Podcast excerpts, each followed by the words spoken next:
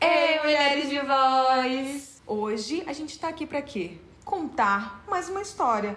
Ou melhor, fazer aquela fofoquinha. E claro, a gente também tá aqui para ouvir histórias de outras mulheres, nos encontrarmos nas nossas diferenças e também no- nos identificarmos com histórias que a gente acha que muitas de vocês também vão se identificar. E acho que hoje a gente tá aqui numa história que vai começar não com uma história de fato, ou seja, um era uma vez, mas era uma vez, ou seja, um questionamento. Sim, e acho que a nossa convidada ela é maravilhosa e ela trouxe várias reflexões. Então você vai ver que é aquela história que você tem que parar pra ouvir, refletir na vida, porque eu mesma quando tava escutando essa história, eu tive que fazer isso no roteiro. Então, Essa é a nossa convidada. Como lidar com a frustração sem me tornar uma mulher frustrada no amor? Acho que essa foi uma pergunta que me tirou o sono e foi tema de análise muitas vezes e hoje é, é lindo porque acho que eu percebi que uma angústia pessoal, na verdade, é uma angústia compartilhada e eu transformei isso em trabalho, né? Meu nome é Carol Tchukian, para quem não me conhece, eu sou comunicadora, pesquisadora de amor, de relacionamentos. Desde 2018 eu tenho Soltos, que é um canal no YouTube, no Instagram, é, onde eu entrevisto especialistas, pesquiso, escrevo, faço vídeos, para a gente entender essa jornada rumo a amores possíveis. Então corta pra mais uma história de voz. Bom, a Carol começa a sua história já trazendo uma pergunta, acho que uma pergunta de milhões. Como lidar com a frustração sem ser uma mulher frustrada? Eu acredito que essa frustração que a Carol falou e que a Bia interrogou agora, muitas mulheres também podem ter. E claro que a gente vai discutir um pouco sobre isso, porque tem toda uma construção por trás dessa frustração. Mas por que ela vem? Porque a Carol é uma mulher, ela tem 38 anos e ela ainda não casou, não teve filhos e tá naquele limbo que muitas mulheres passam, mas volta a dizer, porque tem uma construção por trás disso. Que é uma construção que gera o quê? Cobranças. E muitas vezes nos fazem, é, nos levam a sentir, né? porque a gente, a gente tem que falar sobre isso, né? Como a emoção também, ela envolve socialização. E então, toda essa socialização que a Elisa tá falando, levou ela a algumas emoções e a questionar certas emoções. Eu acho que uma delas já tá clara aí, que é a frustração, mas eu posso até falar sobre uma outra que tá muito presente nas nossas experiências como mulheres, que é a culpa. Sabia. Aham, é verdade. E mais pra frente a gente vai ver que essa culpa também tá presente na história da Carol. Mas voltando. A Carol se, encontra, se encontrava como uma mulher frustrada por ter 38 anos, ainda não ter casado não ter filhos. Eu acho que é muito válido a gente falar que a, que a apresentação da Carol começa pelo nome dela, mas também por um outro ponto, a idade dela. Se a gente for parar para pensar, o que, que significa a nossa idade? O que, que significa completar, completar ciclos, fechar esses, esses anos, né? Ainda mais para nós mulheres, que ou a gente é nova demais, ou a gente é. E aí, ou menos assim, cobra-se maturidade, ou a gente é velha demais. A gente nunca tá uma idade boa o suficiente para viver aquela idade, né? Sempre é um lugar de correr atrás. E eu acho que isso ainda mais no momento que a gente vive, que é que também envolve não só a questão do patriarcado, mas também um capitalismo muito frenético. Então, esse lugar da globalização, esse lugar frenético, a gente sempre tendo que correr atrás das coisas. A idade parece que se torna um marco importante para nossas experiências. Eu não sei se para vocês também, mas acho que até comentem com a gente se vocês também percebem isso, assim. Parece que eu, eu sinto isso, assim, ai, os meus 26 anos. Eu falo isso direto com o Marcos. Ou seja, eu tô mais próxima dos 30 do que dos 20. Já tô ficando velha demais. O que tá acontecendo? Sendo que eu tenho 26 anos. Não, e né? se a gente for ver todas as comédias românticas dos anos 2000 principalmente, é tudo de repente 30, a mulher tá muito velha, e sempre tem um estereótipo criado pra mulher depois dos 30. Então, toda a história construída também baseada na idade da mulher, porque pouco se fala sobre quantos anos os homens têm ou deixam de ter, ou com quantos anos eles Ah, porque ele construíram sempre é o aquilo. garotão, né? Também. É, isso não é mais um fator pra ele. E pra gente, com certeza é. E aí, nessa história, a Carol, ela mandou a real. Ela falou, gente, eu estou frustrada com isso. Eu estou frustrada por ter essa idade, por não ter construído o que eu quero. Só que ela começou a fazer várias desculpas. Então, beleza, eu tô frustrada com isso, mas minha carreira tá ótima. Eu tô frustrada com isso, mas eu já tô viajando, eu tô viajando muito. Eu tô frustrada com isso, Mas olha onde eu já tô. E tudo bem você ficar frustrada. E acho que é muito sobre essa história da Carol. Não tem problema você estar frustrada com isso. E é totalmente compreensível. Até porque, olha a sociedade que a gente cresceu, a sociedade que a gente foi construído. Só que ela foi anulando esse sentimento. Ela foi meio que realmente colocando a poeira por debaixo do tapete. E falando, não, mas olha onde eu tô. Eu não tô frustrada. E a gente vai ver que não foi bem por aí. Sim, e a gente percebe que esse lugar de frustração, na verdade, de modo geral, pra gente como mulher, a gente não pode experienciar outras emoções que não sejam aquelas positivas, né? Ah, eu tenho que ser a gratiluz, eu tenho que ser a bem-sucedida, a feliz, a que ama, a que gosta, a que tá sendo a resiliente do momento. Só que, sendo bem séria, a gente precisa experienciar outras emoções. Se a gente não dá vazão para essas emoções, elas vão aparecendo de outras formas, né? Então, essas emoções que são ditas negativas, elas também importam e elas precisam comunicar algo.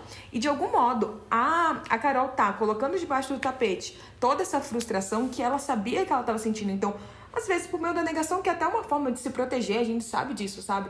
Eu acho que também é importante também humanizar esse processo, assim. Ela foi colocando debaixo do tapete como um lugar de se proteger.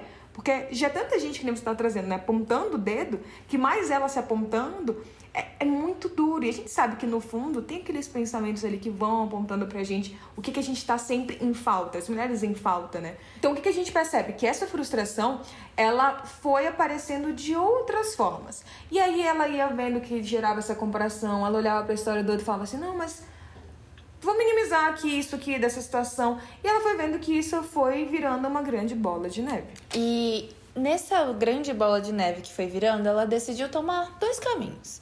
Primeiro, aquele, né, gratiluz, 100% autoconhecimento. Agora é o meu momento, eu e eu mesma. Eu tava até falando ontem com a minha prima que eu tive um momento desse. Foi um momento meio tenebroso, gente. Que eu, nada contra. Mas eu assistia muitas coisas de coaches e eu lia muitas coisas, tipo, positividade e tal. Tu tá dando um sorrisinho, mas você tá. Então eu tô rindo de você só. E aí, eu tive esse momento também, então eu entendo um pouco que a Carol passou de estar sempre assim, eu preciso me conhecer, agora eu preciso me conectar comigo mesma, nada mais importa. Só que nesse processo dela se conhecer, ela foi para outro caminho também. Que ela queria tanto focar nela que ela esquecia dos outros. E não só de uma forma amorosa, sabe? Então ela não ia mais sair, não queria mais se relacionar com alguém. Ela não pensava no outro, com os amigos, ela não tinha esse outro tipo de interação social que também é muito importante para o nosso autoconhecimento. O autoconhecimento é muito sobre a gente, mas também é muito sobre o contato que a gente tem com os outros. E uhum. ela foi meio que deixando isso de lado. Mas lógico que no momento a gente não percebe essas coisas. Eu acho que é importante a gente falar isso, né? Que as pessoas têm esse lugar de autoconhecimento, eu comigo, na terapia, sozinha, e só que no momento. E sim, é importante a gente ter contato com a gente, principalmente nós mulheres que estamos sempre é, cobradas a estar voltadas para o externo, mas a gente aprende em relação. E, se a gente, e a gente é um ser social. Se a gente sim. não está em relação, aprendendo como a gente se relaciona, se conhecendo nesse espaço, qual o perigo disso para a gente desenvolver e se vincular de forma disfuncional? Exato, exato. Isso é uma coisa que eu vi muito na minha própria terapia e eu vejo muitas mulheres passando também. Então, a gente consegue pôr em prática as coisas que a gente não conseguia antes com a sociedade, com as pessoas que a gente interage. Então, como é que eu vou aprender a impor meus limites, sendo que eu não tenho com quem impor os meus limites? Uhum. Como é que eu vou aprender a ser assertiva se eu não vou treinar assertividade com alguém? Sim. Então, a gente pode Ou ver se a gente não tem nem referência disso, né? Se a gente não se relaciona com pessoas saudáveis, a gente fala assim, ah, não tenho referência, não conheço. Gente, na terapia mesmo, às não, vezes isso, eu pergunto. Isso acontece, né? Eu pergunto para vários muito. clientes, eu falo assim, e aí, você tem. Mas que referência você tem de uma relação saudável? Nenhuma. Tipo, todo mundo que eu conheço, todo mundo se relaciona mal. Sim. Então, assim, como que a pessoa aprende? Como que a pessoa aprende a se desafiar, a se conhecer, a se tratar bem, se ela não aprende com ninguém? E é isso que a gente volta a falar desde o início. Se toda a socialização dessa mulher foi feita para ela se cobrar. Uhum, exato. Tá bom. E mais uma vez, a gente tá falando aqui da história da Carol, mas com certeza, igual já me perpassou essa história, eu acho que vai perpassar muitas mulheres também. E eu acho que ela foi percebendo esse lugar de estar tá no piloto automático, de falar assim, não, estou voltando para mim e tudo mais. Mas não estava de fato olhando para ela, né? Sim, exato. E acho que é importante a gente falar sobre isso porque esse medo de frustração, esse medo de abandono, é, ela foi vendo que era uma coisa dela mesma, era uma coisa que estava com ela. Mas é importante a gente falar que mesmo estando com ela, isso não faz parte de quem ela é para sempre. Sim. Então, o presente não vai definir o nosso futuro. E ela foi muito nesse processo de entender o porquê que ela tinha tanto medo de abandono, tanto medo de se frustrar. O que que tá por trás disso, né? E ela precisou voltar pra quê? Pra história dela. Uhum. Há mais ou menos cinco anos, ela perdeu a mãe dela, infelizmente, por um câncer bem grave. E ela foi percebendo nesse lugar de se encontrar, de olhar para essa frustração, olhar para as dores dela, que isso fazia muito sentido com o medo e a frustração dela de hoje, né? Toda essa jornada dela da perda da mãe. E ela entendeu que, na verdade, era um medo de perder pessoas tão importantes como ela já perdeu a mãe dela. E eu acho que envolve muito esses sentimentos, né? Esses sentimentos vinculados. Ao perder a mãe dela, ela sentiu coisas e a gente sabe, assim, tem aquele lugar, daquele fundo do poço que a gente sabe, a gente nunca mais quer voltar para aquele lugar. E eu acho que muito da vivência da Carol foi isso, assim, né? De cheguei ali, eu não quero voltar, eu tenho medo, então eu prefiro evitar, eu me afasto. Sim, e hum, eu até hoje, ela, ela até falou isso no vídeo, na história. Ela talvez tenha que lidar com isso pra sempre. E realmente, talvez seja uma perda que ela tenha que lidar pra, pra sempre. Só que ela foi vendo que com essa frustração causada pela perda da sua mãe, ela foi se fechando pra outras relações. Então, foi bem numa causalidade mesmo. Se eu senti isso quando eu perdi minha mãe, se eu me relacionar com alguém e eu perder, eu vou sentir a mesma coisa. Então, realmente, lógico, não dá pra você querer se relacionar com outra pessoa. E ela foi vendo que a frustração que ela sentia era muito relacionada a isso também. E ela foi se afastando de qualquer tipo de relação. E eu acho que nesse, nessa jornada de entender que não necessariamente uma relação leva ela a viver essa perda, ela foi olhando com muita análise que ela também, ao mesmo que ela, ao mesmo tempo que ela quer se afastar desse medo por viver essa relação, ela numa relação pode se aproximar de outras coisas boas, como o amor. Sim, e nesse processo ela foi falando sobre a sua vulnerabilidade e foi muito bonita a forma quando ela, como ela foi entendendo a sua própria vu- vulnerabilidade. E a gente vai deixar um trechinho aqui pra vocês. Eu acho que a gente, às vezes, ainda usa vulnera... fala da vulnerabilidade pedindo desculpas, do tipo, olha, essa é a minha vulnerabilidade, se você quiser ir embora, pode ir, porque é um defeitão.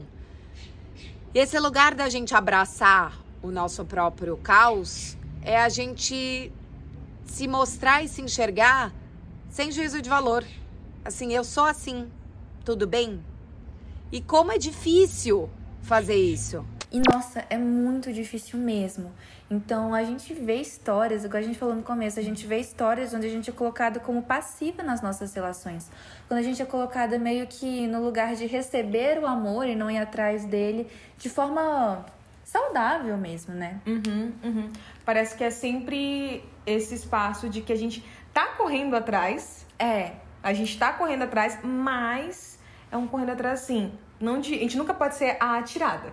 Não, É, é. a gente tem que fazer de tudo para ser escolhida. Mas a gente tá correndo atrás, então, de uma forma indireta. Ah, tem que ser bonita, tem que estar na moda, tem que fazer aquilo, tem que Ai, fazer lá, lá. isso que você me fala parece muito aqueles joguinhos de conquista, né? Gente, que preguiça disso. Então, pra eu ser aceita, eu tenho que entrar no jogo e eu tenho que sofrer, e aí eu tenho que adivinhar o que ele tá falando. Ai, não dá. E a Carol até falou, gente, eu vou enviar minha conta da terapia pra Hollywood, porque eles que me deixaram assim, todos esses filmes de comédia romântica. Muitas vezes a gente espera histórias tão incríveis que a gente se frustra com a nossa própria expectativa. E o que eu tenho aprendido é que a gente pode abrir mão das ilusões sem abrir mão da magia. A gente entender que as histórias não vão ser como nos contos de fada, não significa que elas não vão ter fantasia. E aí, nesse processo também, a Carol foi vendo que sim, ela pode ser romântica, sim, ela pode ser emocionada, ela pode se permitir sentir e que a frustração não é que não vai ter, ela vai estar lá. Mas que é perceber que a frustração ela faz parte do processo também. A frustração de não dar certo, para ela existir, algo tem que existir antes. E que bom que existiu.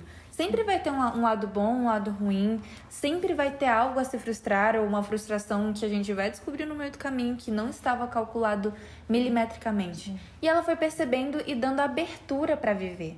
Eu acho que é isso, assim, tanto pra Carol, mas pra gente de modo geral, como mulheres, é é muito importante a gente se reconhecer nessa dor, olhar também pra elas, mas eu acho que também volta pro, pra fala da Carol disso de Hollywood, né? Não viver aquele continho de princesa, não falar Hollywood, mas da Disney, aquele continho assim de princesa de, ah, eu viver a minha dor e agora eu vou ser salva pelo amor. Uhum. Também não é isso, né, esse lugar. Eu acho que é, é compreender que a vida faz, faz parte da vida, ter todos esses lugares e tudo isso faz.